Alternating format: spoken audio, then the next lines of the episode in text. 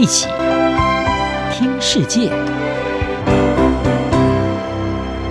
欢迎来到一起听世界，请听一下中央广播电台的国际专题报道。今天的国际专题要为您报道的是日本排放福岛核处理水，日中关系再添紧张。在三一一福岛核灾的十二年后，日本八月二十四号开始将福岛第一核电厂的核处理水排放至太平洋中。尽管科学家称排放计划符合国际标准，但中国香港仍对日本进口海产下达禁令，也使得区域紧张情势再度升级。二零一一年三月十一号，袭击日本东北海岸的大地震和海啸，导致福岛第一核电厂的三座反应炉熔毁。而用来冷却反应炉超过一百三十万吨的水，一直存放在核电厂内的水槽中。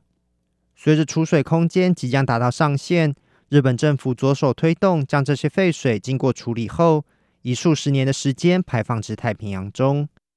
这些所谓的核处理水去除掉多数辐射物质，但仍含有少量的氚。在经过国际原子能总署专家团队的调查后，日本的排放计划已被评估符合国际标准，对环境与健康影响小至可以忽略。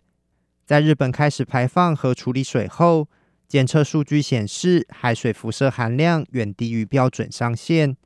原子能总署署长葛罗西并承诺会持续密切监控排放的情况。We can say that it is, and but we will continue. This is 我们可以说它是，但是我们会继续。这是另一个我们没有办法明确判断的事。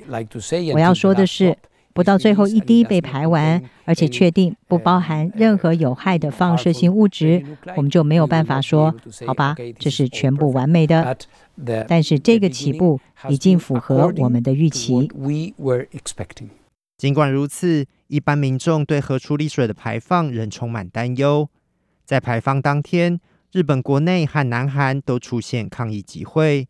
而反应最激烈的中国则下令全面停止进口来自日本的水产品。香港也跟进，禁止日本十个都县的海鲜进口。中国国内并出现了民众抢购食盐的现象。排放核处理水更激起了中国的反日情绪。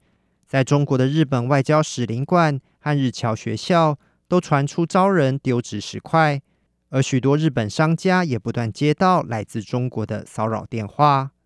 为了化解大众的安全疑虑以及业者对禁令的担忧，日本首相岸田文雄率领部会首长试吃福岛海鲜，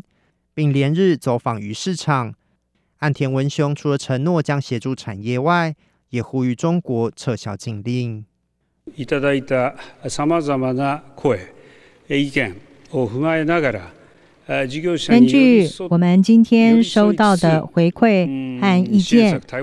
我们将会整理出要给渔业经营者的一些支援措施。